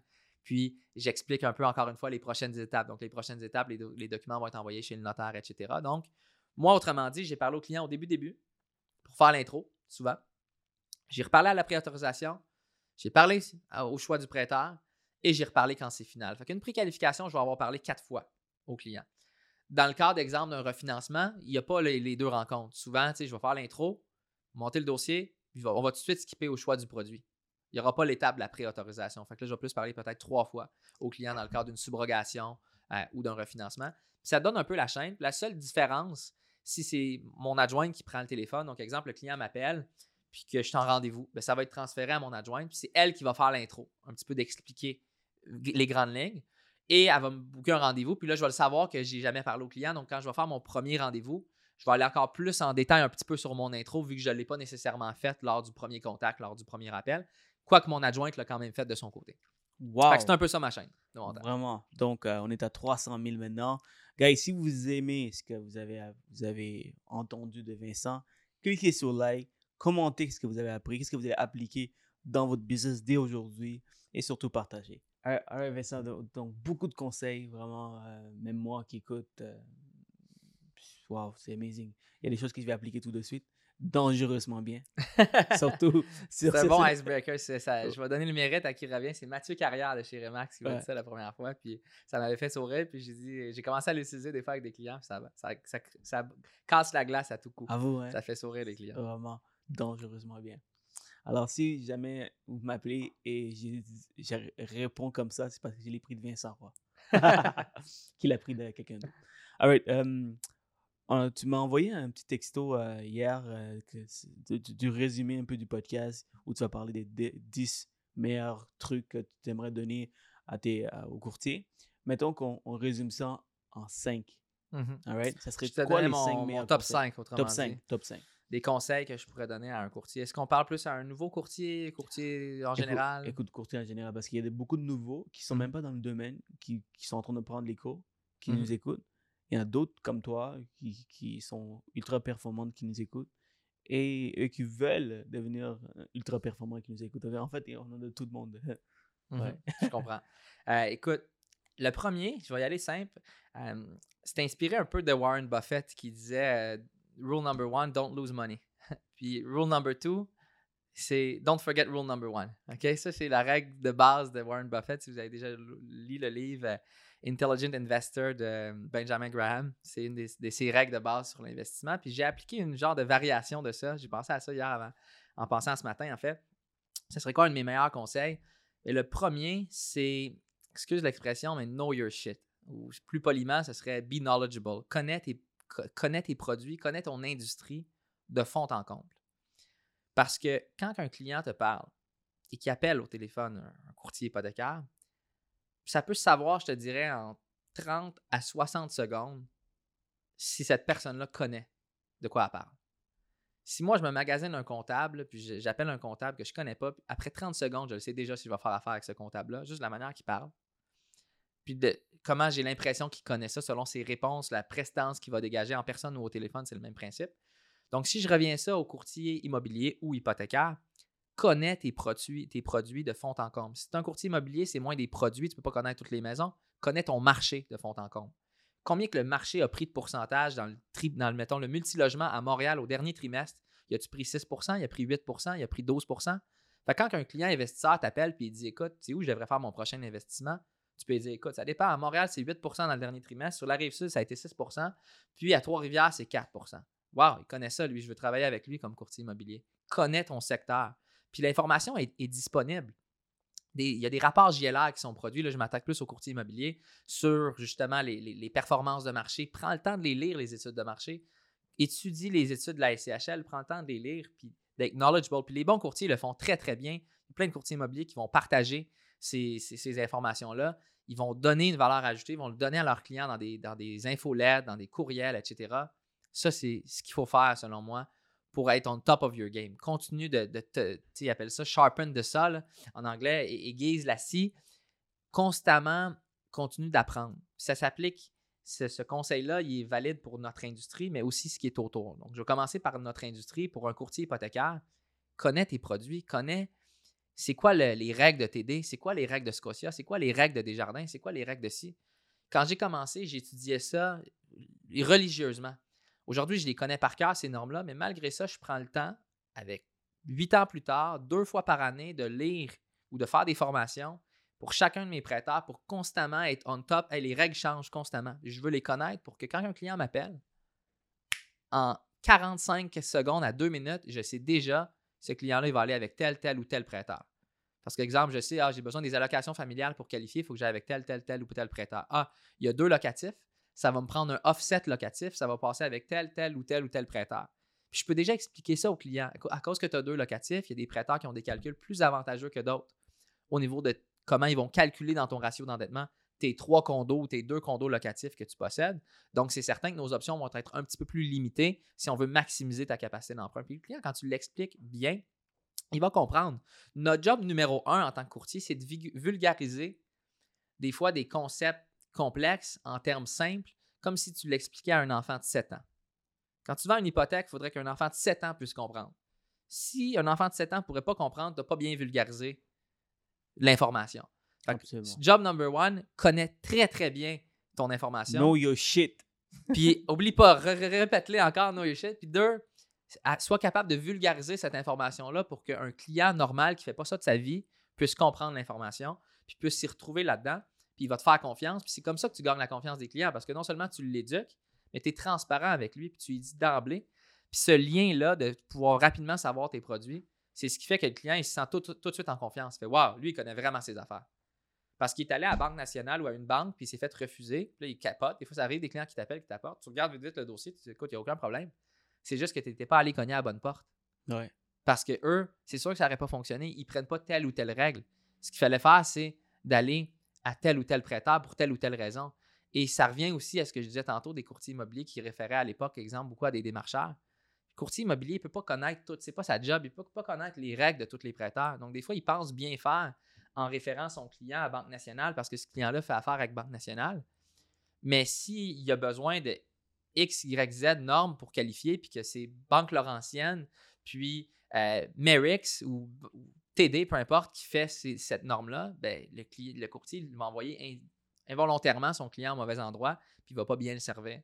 Ça revient encore une fois à la valeur ajoutée de travailler avec des courtiers hypothécaires qui connaissent bien leur marché pour positionner les clients au bon endroit dès le départ. Très bien ce que tu me dis, parce que souvent, ce que j'ai dit à mes courtiers hypothécaires qui me renvoient la business dans le privé, c'est que vous ne pouvez pas tout connaître par cœur au bout du doigt. Tu as déjà une vingtaine de banques avec qui tu dois travailler. En plus, il y a les solutions alternatives et le privé. Puis avec les, les prêteurs privés, c'est une autre, game. Donc, tu dois connaître les frais de renouvellement, leurs pénalités, leurs conditions, leurs taux, dépendamment du secteur géographique. Tu as des taux différents. Alors, euh, ce que je leur dis, c'est que euh, casse-toi pas la tête, appelle-moi, je vais, je vais être en mesure de t'aider, de te dire tout de suite si on peut trouver une solution, il y a une solution pour ce client ou il n'y a rien du tout tu sauves énormément de temps, puis je m'occupe de tout. Et euh, ce qui est important, c'est que des fois, quand tu parles avec le client, j'essaie, tout de suite si c'est un, un, bon dossier pour le privé, ou des fois, c'est du achat-rachat, location avec option d'achat. Des fois, c'est référé au comptable. Des mmh fois, c'est rien faire. Des fois, c'est vendre la propriété. Mais tu dois savoir de quoi tu parles avant d'offrir ces solutions. Puis que le client, il sait tout de suite. Quand il me parle, regarde, OK, le gars, il sait de quoi il parle. Alors, ah c'est pour ça que tu es l'expert chez Planifrais en division alternative. Oui, c'est pour ça. C'est pour ça que j'ai des courtiers qui me réfèrent la business. C'est vraiment une offre de service. C'est quoi ton deuxième point? Écoute, c'est de donner toujours le maximum de valeur ajoutée au client. Focuser vraiment sur ça. Comment je peux donner le plus de valeur ajoutée par minute, par, par heure, peu importe que je parle au client. Puis ça, ça vient principalement en y apportant une éducation au client. Éduquer le client, puis lui donner un service à la clientèle exceptionnel si tu as donné une bonne éducation au client, moi, c'est vraiment mon approche. je fais ma marque de commerce à travers ça. Puis c'est comme ça que je bâtis la, confiance avec mes clients. Ils me font tellement confiance parce que je leur ai tellement appris. Si tu savais le nombre de clients qui sortent de mes rencontres, vous disais Vincent, j'ai appris plus à une heure avec toi que j'ai appris dans huit rencontres avec une banque. Puis ça, c'est le plus beau compliment que quelqu'un peut me faire parce que ça veut dire que j'ai fait une bonne job d'éduquer mon client. Puis une fois que tu as fait ça, le client, il sent en confiance. Il sent en confiance de pouvoir prendre la bonne décision. Puis c'est ça notre rôle arrêter de prendre acquis que, que, le client il sait c'est quoi les taxes et bienvenus, c'est combien ça coûte les frais de notaire, euh, qu'il y a une assurance titre pour, à payer. Il y a plein de choses que vous, vous connaissez, vous pouvez, pouvez, pouvez croire que c'est normal, euh, que tout le monde devrait savoir, mais il y a plein de monde qui savent même pas que ça prend 5% de mise de fonds. pour acheter. Absolument. Tu vois? Ils pensent que c'est 20%. Il y en a qui pensent que c'est 25%. Ah, puis toutes les différentes variations de, tu sais, euh, tu peux-tu acheter si tu es résident euh, non permanent? Tu sais, j'en ai fait un récemment, oui, c'est 10% avec la SCHL, mais tu peux le faire avec 5% avec euh, Sagen ou Canada Garantie. Tu sais, juste ça. Le client, des fois, il appelle. J'en ai eu un cette, la semaine passée.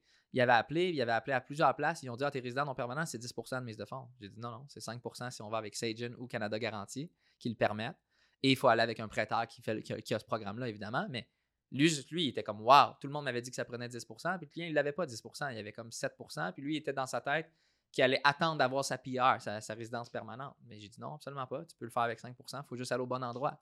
Donc, connaître son produit, puis après ça, s'occuper du reste, de, faire amener de la valeur aussi avec ton service, avec ton éducation, prendre le temps de l'expliquer au client. Tu sais, on est très, extrêmement bien payé dans le domaine qu'on fait. On ne se cachera pas que, tu sais, combien de transactions tu fais à peu près, Cyril, par année? À peu près. Une centaine? Combien sur tes 100 clients qui, qui font plus de revenus que toi dans une année? Sur les 100 clients que tu finances? Y en a-tu souvent que tu regardes leur, leur document, tu sais, il fait plus que moi dans- par année? Non, c'est euh, un petit- peut-être un 2-3%. Mini- minimum. Ouais, c'est- Mini- minime. On finance des, des gens qui sont qui ont des doctorats, des maîtrises, des, des- des baccalauréats, des longues études, du monde qui travaille super fort. Tu sais, oui, on travaille fort, mais ne viendra pas me dire que la personne qui fait des doubles chiffres, euh, frontline, euh, travailleur de la santé pendant la COVID, qui fait des 16 heures à travailler à l'hôpital, qui se tue à l'ouvrage pour sauver des vies, que cette personne-là ne travaille pas fort. En- Toi puis moi, elle travaille plus fort que toi puis moi, probablement combiné C'est clair. mais on est extrêmement privilégié dans le domaine qu'on est, en comment on est rémunéré. C'est notre devoir de prendre le temps de donner la valeur ajoutée à ce client-là. Si tu regardes là, un, un courtier immobilier qui, ou hypothécaire, c'est valide pour les deux, qui vend une propriété, qui va faire 2% d'une maison de 500 000, il fait 10 000, des fois la maison s'est vendue en trois jours. Je m'excuse, il pourrait avoir travaillé 24 heures par jour là, pendant les trois jours, puis ça serait quand même un beau taux horaire sur le fait que ça s'est. Surtout dans la dernière année, là, je ne veux pas Ouais. généraliser, je sais que ça a Ouais. été pire dans la dernière année, mais tout ça pour dire que on est extrêmement privilégié, autant en hypothèque qu'en immobilier, puis que on devrait prendre le temps de regarder l'opportunité puis le privilège qu'on a, puis make mon so vite, puis de réaliser le, le gift, le cadeau que c'est d'avoir des clients qui nous appellent puis qui nous confient une de leurs plus grosses transactions, puis qu'on peut faire ce qu'on fait avec un secondaire 5 ou à peu près. Ouais.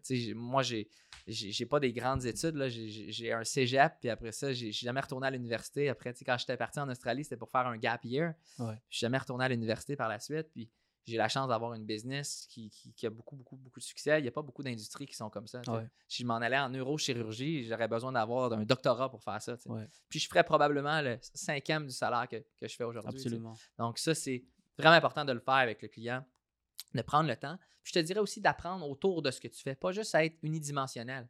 Exemple. Ça, c'est ton troisième point ou, euh, Ouais, ben ça, ça revient un petit peu au premier de know Ouais. knowledge, mais c'est plus de connaître, de, de constamment travailler sur toi-même. Puis ça, ça s'applique sur une grande facette. Donc, de t'améliorer sur tes connaissances connexes. Donc, je te disais tantôt avant le podcast, moi, je lis à peu près une heure par jour sur la finance. Ça me, ça me passionne beaucoup, le- les, domaines financiers, la bourse, etc. Je lis beaucoup là-dessus, je me tiens informé.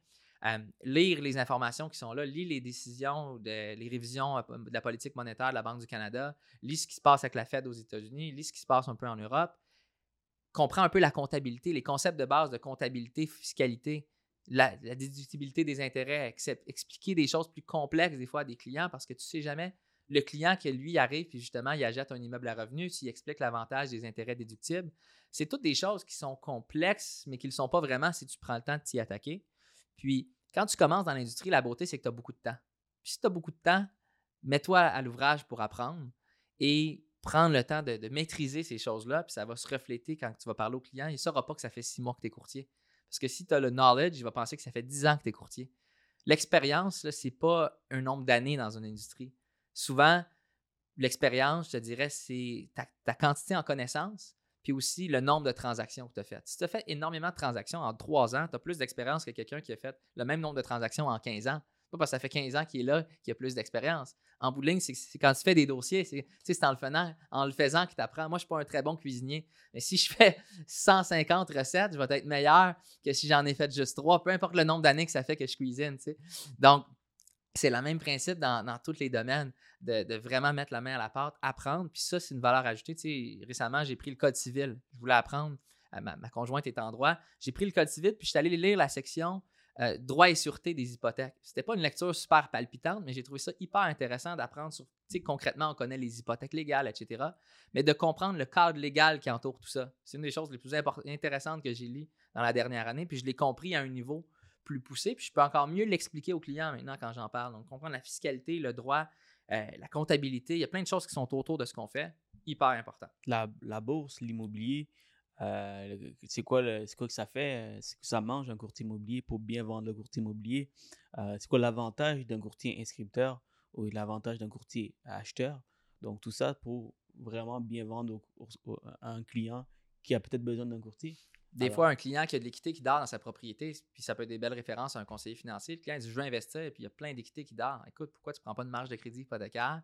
Tu investis ça dans tes fonds non enregistrés, les intérêts vont être déductibles d'impôts, puis tu vas faire. Surtout là, les taux sont bas. Tu peux emprunter à du 2 alors que tu peux investir dans un SNP, un ETF, là, un FNB, un fonds négocié en bourse, ou en moyenne, si tu prends le, aux États-Unis, tu vas faire du 9 à 10% Donc, d'expliquer des choses qu'on sans être conseiller financier, là, je ne me rends pas dans, les, dans, Ouais, dans le conseil ouais. financier, je ne veux pas dire que je fais ça, mais je vais ouvrir la porte, faire penser au client des choses qui, des fois, le client n'aurait pas réfléchi par lui-même. Puis là, tu- tu- quand tu fais ça, tu plantes une graine dans sa tête, puis il fait Waouh, ok, j'avais pas pensé à ça. Puis là, tu le réfères à un conseiller financier. Puis finalement, il te revient deux semaines après, il dit finalement, Vincent, je vais refinancer de 100 000. C'est win-win. C'est mon quatrième point. C'est win-win pour le conseiller financier, c'est win-win pour moi, c'est win-win pour le client. Le client va avoir une plus grande valeur nette dans 10 ans grâce à mon conseil. Moi, je fais un 100 000 de plus de refinancement sur son hypothèque. Puis le conseiller financier, est content parce que je viens d'y apporter un 100 000 de plus en placement. C'était ça mon quatrième conseil, c'est think win-win. C'est quelque chose que j'ai pris dans, dans un livre qui s'appelle Seven Habits of Successful People. C'est de faire des ententes qui sont toujours gagnantes-gagnantes. La meilleure négociation, c'est quand tout le monde est gagnant. 100%. Puis ça, ça fonctionne avec tes partenaires, tes conseillers financiers, etc., tes clients. Pense à toujours ce qui est gagnant-gagnant. Puis ça marche aussi avec les partenaires prêteurs. Tu sais, moi, je ne suis pas un courtier qui change beaucoup mes dossiers de place. Parce que je bâtis une relation avec mes, mes, mes- prêteurs, les banques avec les- lesquelles je travaille.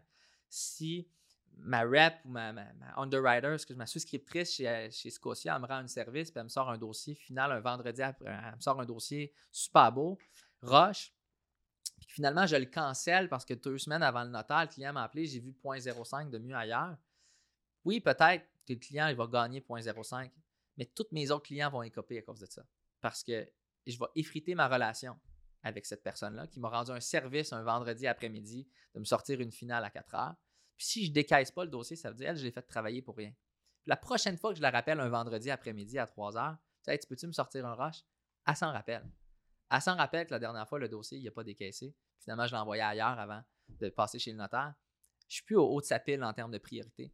Si je suis plus au haut de sa pile sur ses priorités, ben c'est peut-être pas ce client-là que ça va écoper, mais ça va écoper mon prochain client qui a une promesse d'achat acceptée, qui me reste peut-être quatre jours pour sortir la finale, puis j'ai besoin d'un rush, puis le courtier immobilier attend après moi, puis parce que j'ai peut-être effrité ma relation avec un autre client, avec cette personne-là, avec la, la personne de la banque, je vais faire pénaliser ce prochain client-là, mais aussi le courtier immobilier qui me l'a référé. Puis là, c'est mon expérience client que je te parlais qui va en être impactée. Puis ça, je vais l'expliquer au client avec transparence. Je l'explique au client. Je dis, écoute, je ne peux pas travailler comme ça. Parce que si je travaillais comme ça, tu serais écopé. Tu n'aurais pas le meilleur service que je peux t'offrir parce que les prêteurs, ils ne me passeraient pas VIP si je n'avais pas des taux de closing à 95% à peu près des dossiers que j'envoie à mes prêteurs. On sous-estime beaucoup l'importance d'avoir un haut taux de dossiers soumis versus déboursés. Les prêteurs analysent beaucoup ça. C'est comme ça qu'ils vont quantifier pas juste le volume. Tu peux avoir beaucoup, beaucoup de volume. Mais si tu as 60% de ratio soumis versus déboursé, pour une banque, tu n'es pas un très bon partenaire. Ce qui est important pour eux, c'est que tu ne les fais pas travailler souvent pour rien. Puis ça, c'est une question de respect envers tes partenaires. Puis c'est win-win aussi. C'est win-win pour le client. Le client a une réponse rapidement, c'est ça qu'il voulait. C'est win pour moi, je fais un dossier. Puis c'est win pour la banque parce qu'elle ne travaille pas dans le vide. Puis ça, c'est hyper important Même- pour un courtier si, qui si on, commence. on tourne ça en l'envers, puis si euh, on prend l'exemple d'un client qui, qui fait affaire avec toi, mais il fait affaire aussi avec un autre spécialiste, puis il regarde en même temps, puis les deux, vous travaillez le dossier, puis finalement, il dit que toi, t'es le plus cher, il va aller avec lui. Je l'ai juste gardé on the side. juste- Ça arrive pas, ça. case. Je travaille avec aucun courtier qui ne travaille pas exclusivement avec, avec aucun client Ouais, qui travaille pas exclusivement avec moi. toi, tu le fais de cette façon, mais, un un- mais par, par exemple, un client qui, qui fait ça sans le, sans le dire au courtier, évidemment, c'est ça- super plate. C'est un exemple pour dire Mhm. que c'est vous voulez pas que ça arrive. On ne fait pas la même chose à la banque. Parce que la banque, c'est c'est les humains derrière. Il faut, faut les respecter, c'est nos partenaires. C'est eux qui nous payent. Donc, euh, des fois, faut- on oublie ça, donc c'est super important. Et j'aime bien le fait que tu dis que ça arrive pas avec toi. Évidemment, tu dois, tu dois, tu dois vider Ben, client. c'est que, tu sais, je vais. Je sais qu'il y en a qui utilisent un engagement moral, etc. Moi, j'ai un engagement avec le client de dire, regarde, est-ce qu'on va travailler ensemble pour la suite du dossier? Tu sais, je, je Ouais. le fais dire au client. J'ai aussi un mandat de courtage que je signe avec tous mes clients. Puis pour moi, c'est important. C'est une question de respect. De, je vais travailler pour toi dans ton meilleur intérêt du début à la fin. Mais arrive-moi pas une semaine avant le notaire pour me dire finalement, Vincent, ma meilleure amie, elle vient de commencer chez- à travailler chez BMO, puis je vais décider de prendre mon hypothèque avec elle parce que je veux l'encourager. Ouais. Tu vas pouvoir le faire, je je t'en empêcherai pas, mais moi, mon mandat prévoit qu'il y aurait euh, un frais parce que ma job est faite. Moi, j'ai finalisé mon travail, je l'ai fait, ton analyse de besoin. J'ai obtenu le meilleur produit, le document, le dossier est chez le notaire. Fait que le client, il sait dès le début, c'est hyper transparent. Puis il n'y a pas de surprise. Le client, il sait, il est confortable avec ça. Puis s'il n'est pas confortable avec ça, je respecte ça. Si on pas de, pas de closer 100% des clients. Il y a des clients pour qui je vais dire, you know what, je suis probablement pas le meilleur courtier pour toi. Parce que tout ce que tu veux, c'est un taux d'intérêt. Puis tu veux pas de valeur ajoutée. Exemple, le client que lui, il, ne voit pas la valeur ajoutée. Puis ça m'arrive peut-être deux ou trois fois par année. C'est rare. Il y en a. Client qui, je le sens, tout ce qu'il veut, c'est un taux. J'ai dit, écoute, honnêtement, va voir une agence à rabais, va voir un, cabinet à rabais, le courtage à rabais. Tu vas être mieux servi avec eux. Parce que pour toi, le service, c'est pas important. A une business pour ça. Une business pour ça, exactement. Moi, je suis là pour te donner de la valeur ajoutée. Puis cette valeur ajoutée-là, ça, ça, a, ça a une valeur, ça a un prix. J'ai dit, si tu voulais que je te donne le service tapis rouge avec le taux d'une agence à rabais, c'est pas compatible. Parce que pour donner le service tapis rouge, ça me prend deux adjointes à temps plein, probablement une troisième bientôt. Et s'il faut que je fasse l'agence à rabais, il ben, faut que je coupe une de mes deux adjointes parce que je coupe dans ma rentabilité directement. si je coupe dans ma rentabilité, je coupe dans le service. Tu n'as plus le service tapis rouge. Donc, tout ça est, interrelié. Puis, tu, si tu expliques ça à un client, le client va comprendre. Il va comprendre. Il J'explique, puis je lui dis, je dis, écoute, moi, je respecte le modèle d'affaires de ces agences à rabais-là, mais moi, j'ai choisi de ne pas le faire. Puis, je vais let go des clients. Qui, ça va arriver, honnêtement, sur 300 transactions, je vais, je vais racheter exceptionnellement. On, le fait tous, mais moins que cinq fois dans une année. Je vais avoir un rachat euh, de taux sur des transactions, mais c'est des cas exceptionnels. Parce que puis je l'explique aux clients, c'est quoi un rachat, exemple, quand ça arrive, qui m'arrive, ah, j'ai vu telle ou telle agence à rabais sur, Internet, je vais lui expliquer la différence, puis je vais laisser au client le choix de décider est-ce qu'il est mieux la valeur ajoutée d'un service tapis rouge et l'éducation qui vient avec, ou s'il est mieux justement commander sur Amazon, le recevoir chez eux puis, euh, ou sur Ikea puis le monter lui-même, son meuble. ou s'il y a mieux un meuble livré chez eux, arrivé tout beau, il n'y a pas de graphique sur le plancher, puis il est livré, il est placé, il, est déjà monté. Placé, Mais si tu as mieux prendre ton auto, aller chez Ikea, le chercher, le ramener puis le monter, c'est correct aussi. Je respecte ça. On n'aura peut-être pas le même prix sur le meuble. Sauf que en bout de ligne, ta qualité, ton expérience, ça va être différent aussi. Excellent. Et euh, ton cinquième point, c'est quoi exactement? Tu l'as marqué? ouais, je l'ai écrit parce que c'est. Il y a plusieurs sous-dossiers à ça, mais c'est de master the necessary skills, avoir les bons outils, puis les maîtriser. Très bien. tu sais, exemple, un charpentier menuisier qui, va travailler, il a besoin d'avoir un marteau, il a besoin d'avoir sa scie, il a besoin d'avoir son tournevis, sa drill, etc. Ça prend des outils. pour être un bon courtier immobilier ou hypothécaire, ça prend des outils qui sont essentiels, à mon avis, pour avoir du succès dans notre industrie. J'ai mis un top 5, vite, vite, de ce que je pense qui est nécessaire. 5, 5, 6 à peu près. Euh, le premier, je pense, c'est hyper, hyper, hyper important, c'est d'avoir de la transparence. D'être transparent, d'être honnête. Les, ça se ressent la transparence. Quand tu parles à quelqu'un qui est, qui est honnête, qui est vrai, qui est réel, tu lui fais automatiquement confiance. Puis quelqu'un qui est fourni un peu, tu as l'impression qu'il ah, il m'en raconte une, euh, tu as l'impression qu'il n'est pas vraiment honnête, il monte en bateau, ça se ressent. Puis ça, c'est, ça te suit longtemps. une, réputation, ça prend 20 ans à, bâtir, mais 5 minutes à détruire. Puis si tu n'es pas honnête, tu ne travailles pas vraiment dans le meilleur intérêt de tes clients, tu ne cares pas, tu n'auras pas de succès dans cette industrie-là. Je pense que c'est la numéro un. La transparence, l'honnêteté, d'être vrai, c'est la chose que je considère qui est le plus important. Et les clients ressentent. Le ressentent énormément. Ouais, puis beaucoup plus qu'on pense. Même au téléphone, ça se ressent. Pour, surtout dans le, dans le privé, là, euh, c'est des mondes vulnérables et qui, sont, qui peuvent facilement se faire prendre par un requin qui essaie de, de, de, profiter de la situation. Puis les clients, ils me disent tout le temps, si on avec toi, on ressent que tu veux vraiment m'aider. Mmh Alors ça, c'est vraiment touchant. Donc, c'est vraiment, vraiment puissant ce que tu dis. Puis si on fait une erreur, parce qu'on en fait tous, oui, avec le temps, avec les années, l'expérience, on en fait moins, mais on fait tous des erreurs. Ça va arriver qu'on a fait une erreur, petite, moyenne, peu importe, que ce soit moi ou mon équipe. Si jamais il arrive une erreur, take, prends la responsabilité. Essaye pas de blâmer quelqu'un d'autre. Si tu es honnête, tu dis écoute, you know what, on a fait une erreur là-dessus. Je prends l'entière responsabilité de ça. Il n'y aura pas de problème. A un malentendu, quelque chose, j'en prends l'entière responsabilité. C'est pas de défiler. Sois honnête. Les clients respectent énormément ça. Puis des fois, des situations où il y a une erreur qui a été faite par mon staff, qui a été commise, une misunderstanding, etc. Puis le client, au début, était négatif. Je l'ai appelé, je dis écoute, j'ai pris le temps d'analyser ça, puis je suis vraiment désolé, je prends l'entière responsabilité. I'll make it up, I'll make it right for you. Puis les clients, super appréciés, ils me réfèrent de la business. J'ai gardé la relation avec le client parce que j'ai été honnête. j'avais essayé de blâmer la banque, blâmer ci, blâmer ça, la, relation aurait été effritée, le client l'aurait senti. Donc, sois transparent, honnête, puis prends la responsabilité lorsque s'il arrive des, choses négatives. Rends le crédit aussi à, qui le crédit est rendu. Tu sais, ça se fait pas tout seul, notre business. Euh, dis-le aux clients, aux gens qui t'entourent, je travaille avec une équipe, etc. Tu sais, ça se fait pas seul. Prends pas le mérite de, ce, qui, de, ce qui arrive. Mon équipe, c'est eux qui font le succès qu'on a. Tu Ils travaillent pas pour moi, ils travaillent avec moi. On est une équipe. on, pousse tous dans le même bateau, on rame tous dans le même sens. Euh, et ça, c'est super important de reconnaître les gens qui sont tantôt parce que c'est hyper essentiel. Je te disais tantôt, je pourrais pas me passer d'une adjointe. Puis l'équipe que j'ai autour de moi, j'en suis extrêmement choyé, je suis extrêmement reconnaissant. Puis ça explique beaucoup une des raisons pourquoi on, a eu du succès au cours euh, des dernières années. Euh, l'autre chose, une attitude positive euh, et l'éthique de travail, je trouve que ces deux-là vont ensemble. À chaque jour arrive positif. Every day is a new day. Chaque jour est une nouvelle chance de, de te réinventer. ça a été mal hier, pas de problème. demain, c'est une nouvelle opportunité. Make it right.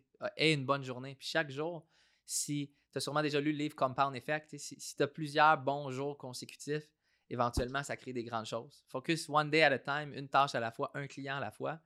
Break it down en petit, en micro, en micro. Euh, fais-toi un grand but, puis break it down en mini petits buts qui sont atteignables, en petites bouchées que j'appelle, de ton, de ton but énorme.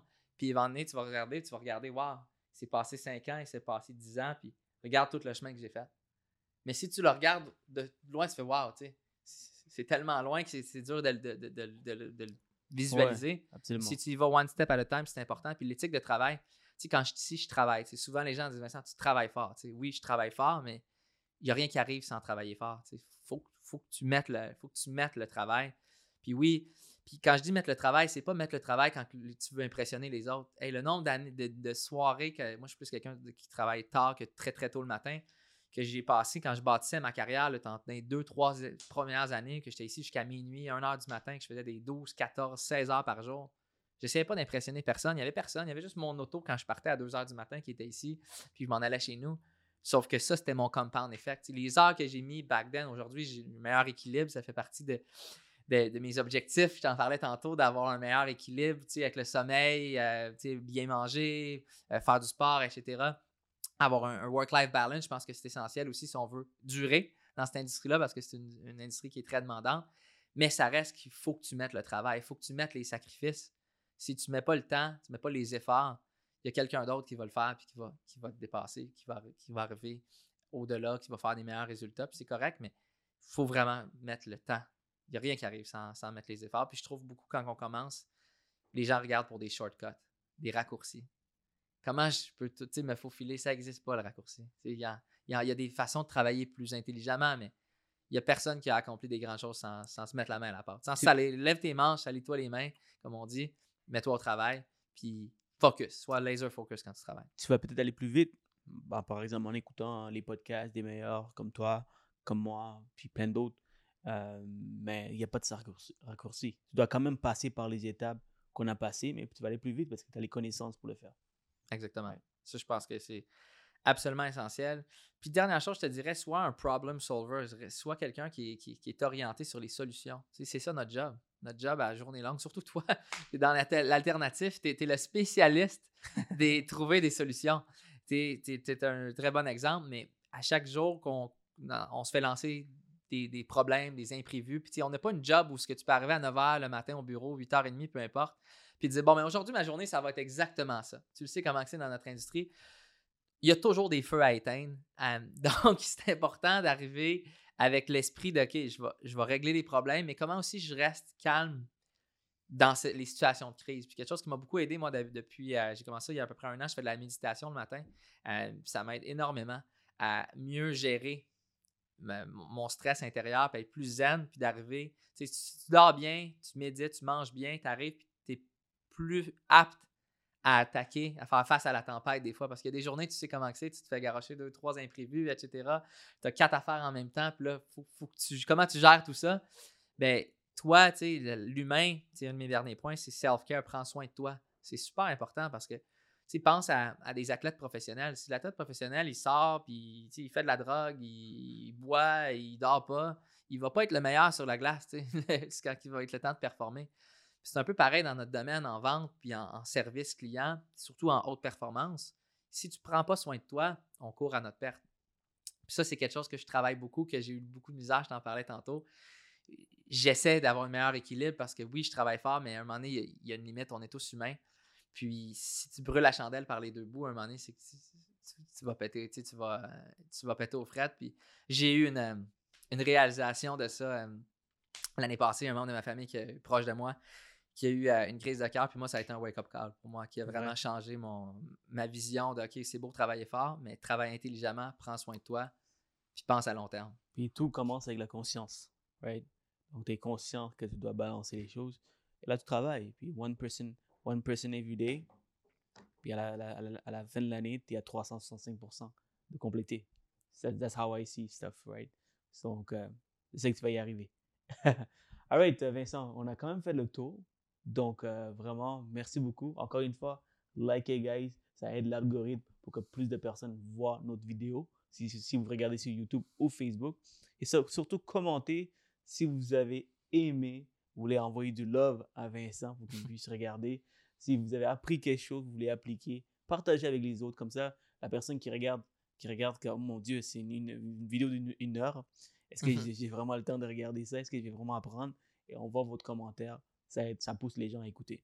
All right? Donc, euh, c'est vraiment important. Et je pense que j'ai fait euh, minimum, on a fait minimum, on les a aidés à faire minimum 500 000 par année. Et tous les conseils de Vincent. Je. Alors, euh, on veut notre cote. Non, c'est correct, ça va être beau. je veux mon code. Paye-moi une bière à la prochaine 5 à 7. et quand Envoyez-moi des dossiers privés. c'est une partie. All right. All right. Bon, merci beaucoup, Vincent. Puis on va, faire, on va finir avec un petit jeu. OK? Ouais. Donc, donc, premièrement, j'aimerais ça que tu me, dis, tu me donnes ton meilleur livre que tu recommandes à tout le monde de lire.